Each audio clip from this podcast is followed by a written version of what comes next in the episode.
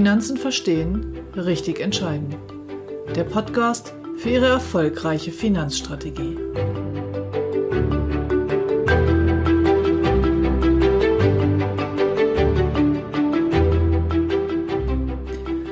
Heute erläutere ich Ihnen, welche Auswirkungen die Schwankungen Ihres Aktieninvestments auf einen monatlichen Sparplan haben und wie Sie das strategisch nutzen können.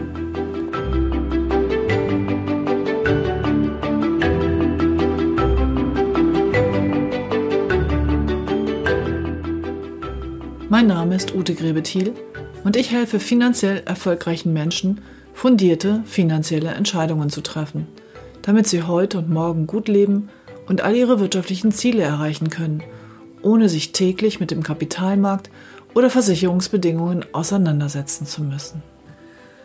Die Börse ist nicht prognostizierbar. Das bedeutet für die Einmalanlage, Sie wissen nicht, wenn Sie 10.000 Euro investieren oder mehr oder weniger, Geht es neben morgen rauf oder runter? Wie läuft es die nächsten Monate, die nächsten Jahre? Die Lösung hierfür ist, dass man die Aktienquote anhand der Anlagedauer definiert, also an das Ziel anpasst. Und die zweite strategische Möglichkeit ist, nicht das komplette Geld, was zur Verfügung steht, zu investieren, sondern eine ca. 20-prozentige Investitionsreserve zurückzuhalten. Hören Sie dazu auch die vorangegangene Episode zum Thema Aktien. Heute geht es um den monatlichen Sparplan und um den Cost-Average-Effekt, den Durchschnittskosteneffekt. Der bedeutet einfach Folgendes. Jemand, der monatlich die gleiche Summe investiert in ein Investment, was schwankt, das heißt die Kurse, Preise, zu denen er kauft, gehen rauf und runter, der bekommt jeden Monat für die gleiche Summe eine unterschiedliche Menge an Anteilen. Sie können sich das so vorstellen, Sie tanken jede Woche für 10 Euro und je nach Benzinpreis bekommen Sie mal mehr und mal weniger Liter. Das bedeutet, wenn ich das Ganze nach einer Weile betrachte, vielleicht nach einem Jahr oder nach zwei Jahren, ist mein Einstiegskurs in diesen Investmentfonds ein Durchschnittskurs aus all den einzelnen Einkäufen, die ich getätigt habe über die Zeit. Der Durchschnittskosteneffekt kann positive und negative Auswirkungen haben, kurzfristig betrachtet. Sollte Folgendes passieren, Sie steigen zu einem relativ niedrigen Kurs mit Ihrem Sparplan ein. Sie fangen an. Jetzt geht über die nächsten 8, 10 Monate der Kurs kontinuierlich hoch und nach einem Jahr wieder etwas runter. Das heißt, der Ausgangskurs am Anfang und der Endkurs bei der Betrachtung hier nach einem Jahr sind beide niedriger als viele Kurszeiten zwischendurch. Dann hat der Cost-Average-Effekt einen für Sie ungünstigen Verlauf, weil Ihr Durchschnittseinstiegskurs oberhalb des aktuellen Kurses liegt. Aber auch hier gilt, dass das nur kurzfristig wirkt, denn die Börse wird langfristig hochgehen und dann wird hier Ihr Durchschnittskosteneffekt vielleicht Ihre Rendite etwas mindern, aber nicht negativ sein. Umgekehrt, wenn Sie zu einem Zeitpunkt einsteigen, wo die Kurse relativ hoch sind und jetzt fallen Sie die nächsten Monate und Sie kaufen jeden Monat günstiger nach und bekommen mehr Anteile, und am Ende des Jahres geht der Kurs leicht wieder nach oben, dann ist Ihr Durchschnittskurs, zu dem Sie eingekauft haben, deutlich unter dem aktuellen Kurs und somit haben Sie einen positiven Gewinn. Der Cost-Average-Effekt ist also keine Garantie dafür, dass Sie immer nur gute und beste und Top-Renditen machen. So wird er gerne verwendet in der Werbung. Aber er gibt ihnen die Möglichkeit, wenn sie noch im Vermögensaufbau sind, also mit monatlichen Raten überhaupt erstmal Vermögen bilden, deutlich höhere Aktienquoten zu wählen, also die Schwankungsbreite höher zu wählen, einverstanden zu sein mit stärkeren Kursschwankungen, weil sie das durch diese durchschnittliche Betrachtung abmildern.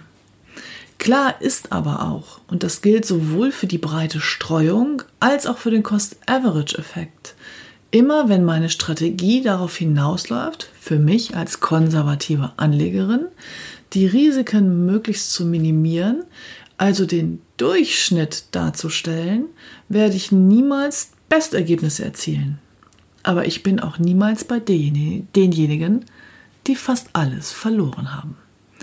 Die Strategie, über den Durchschnitt hier eine auf lange Sicht gute, oberhalb von Steuer und Inflation liegende Rendite zu erzielen, kann ich durch eine breite Streuung und beim monatlichen Sparen durch den Cost-Average-Effekt abmildern. Ich werde also im Schnitt eine ordentliche Rendite erzielen, angemessen je nach Ziel und Laufzeit und Anlagedauer. Aber wenn mein Nachbar dann klingelt und sagt, boah, ich habe mit dem Tipp des Tages hier 130 Prozent in drei Wochen gemacht, die Aktie ist voll durch die Decke gegangen, dann sind Sie natürlich nicht dabei, weil der Durchschnitt wird immer niedriger sein als der irgendeine Top-Wert, den vielleicht irgendjemand aus glücklichem Zufall mal erworben hat. Ich werde Ihnen das jetzt mal anhand eines Zahlenbeispieles vorrechnen. Ich nehme hier natürlich extreme Werte und auch eine extrem kurze Laufzeit von fünf Monaten. Mir geht es nur darum, Ihnen das plastisch darzustellen. Also unterstellen wir mal, Sie kaufen ein Wertpapier mit folgendem Kursverlauf. Im ersten Monat kostet das Papier 100 Euro. Im zweiten Monat hat es sich halbiert auf 50 Euro. Im dritten Monat geht es runter auf 10 Euro. Im vierten Monat hat es immer noch 10 Euro und im fünften Monat steigt es wieder auf 50 Euro. Jetzt lassen Sie uns die Geldanlagen mal nach fünf Monaten betrachten. Anleger 1 hat 10.000 Euro. Er investiert im ersten Monat die vollen 10.000 Euro. Anteilspreis 100 Euro. Er bekommt also 100 Anteile. Jetzt wartet er fünf Monate. Der Kursverlauf ist 100, 50, 10, 10 und wieder 50. Wie viel Geld hat er noch in seinem Investment? Er besitzt 100 Anteile, aktuelle Kurs 50 Euro.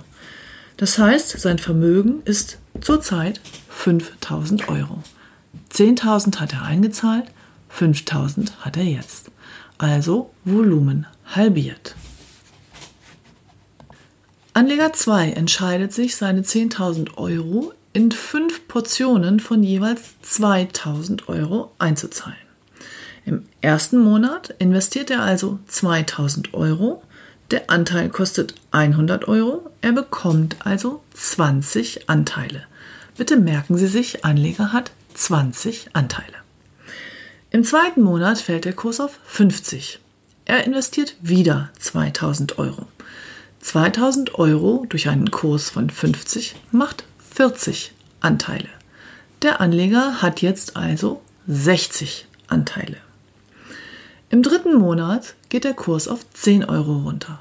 Er investiert wieder 2000 Euro. Nun bekommt er 200 Anteile. Jetzt hat er also 260 Anteile. Im vierten Monat investiert er nochmal 2000 Euro und der Kurs ist bei 10 Euro geblieben. Er bekommt also noch einmal 200 Anteile. Jetzt hat er 460 Anteile. Im fünften Monat ist der Kurs wieder bei 50. Er investiert nochmal 2000 Euro und bekommt wiederum 40 Anteile. Nun hat er also in Summe 500 Anteile. Ich hoffe, es war nicht zu so schnell und Sie sind mitgekommen. Sie können es ja nochmal nachhören. Also, er besitzt jetzt 500 Anteile und der aktuelle Kurs ist 50 Euro. Wie hoch ist sein Depot? Ja, richtig. 25.000 Euro. Das heißt, dieser Anleger hat bei gleichem Kursverlauf aus seinen 10.000 Euro 25.000 Euro gemacht während der mit dem Einmalinvestment aus 10.000 Euro 5.000 Euro gemacht hat. So kann der Cost-Average-Effekt wirken. Muss er aber nicht. Beim umgekehrten Kursverlauf, wenn wir relativ niedrig anfangen, zwischendurch geht es riesig hoch und dann kommt der Kurs wieder runter, kann der Cost Average auch schlechter sein als die Einmalanlage. Auch hier gilt, wir wissen es nicht. Es ist nicht prognostizierbar, sondern es hängt davon ab, Erstens mal, haben Sie überhaupt Geld für eine Einmalanlage? Jemand, der im Vermögensaufbau ist, da stellt sich die Frage gar nicht. Der muss erstmal monatlich sparen. Und zweitens, für welches Ziel ist das Ganze? Wir haben das jetzt hier mal mit extremen Kursen nach fünf Monaten berechnet. In der Regel empfiehlt man aber kein Aktieninvestment, was um 90 Prozent schwanken kann, für fünf Monate. Es ging mir nur darum, das Prinzip zu erläutern. Also die Strategie muss sein, entweder einmal Anlage oder monatlich oder beides zu mischen, je nach Ziel, Anlagedauer und Risikoneigung. Also Sie sehen, auch hier gibt es wiederum kein richtig und kein falsch. Ich habe in einer der vorherigen Folgen schon mal erklärt, dass ich auch unterschiedliche Empfehlungen ausspreche, je nachdem, wie vermögend jemand perspektivisch mal sein wird. Das Beispiel war wie folgt. Jemand kommt zu mir und hat 50.000 Euro geerbt und möchte die anlegen. Ich weiß, dass er eine Familie mit drei Kindern hat, einziges Einkommen, durchschnittliches Einkommen. Der wird nie in seinem Leben nochmal deutlich dazu Vermögen aufbauen. Dann werde ich ihm eine deutlich konservativere Anlageempfehlung geben als jemandem, der 50.000 Euro geerbt hat und vielleicht eine eigene Firma hat und nochmal locker jeden Monat 1000 Euro sparen kann. Denn der hat schon nach 50 Monaten, also nach vier Jahren ungefähr, nochmal die gleiche Summe, die er dazu zahlen kann. Der kann mit deutlich größeren Schwankungen umgehen, weil ihm das über den Cost-Average-Effekt genug Sicherheit für eine ordentliche Rendite bieten würde. Also Fazit, der Cost Average ist keine Garantie dafür, dass es besser läuft als eine Einmalanlage der Cost-Average-Effekt gibt mir die Möglichkeit, wenn ich monatlich spare und noch Vermögen aufbaue, eine höhere Schwankung zu wählen, als wenn es mir um den Vermögenserhalt eines bestehenden Vermögens geht. Das möchte ich Ihnen hier nochmal mitgeben. Also es kommt wieder auf die Ausgangssituation, auf die Ziele und auf Ihr wirtschaftliches Potenzial an. Nun wissen Sie, was der Cost-Average-Effekt ist und wie Sie ihn nutzen können. Ich hoffe, diese Folge hat Sie wieder ein Stück weitergebracht beim Finanzen verstehen, damit Sie dann richtig entscheiden können. Wenn Ihnen diese Folge gefallen hat, dann teilen Sie sie doch bitte und vor allem bewerten Sie sie mit 5 Sternen, damit dieser Podcast leichter gefunden wird. Ich wünsche Ihnen ein schönes Wochenende, eine gute Woche. Ihre Ute Grebethiel.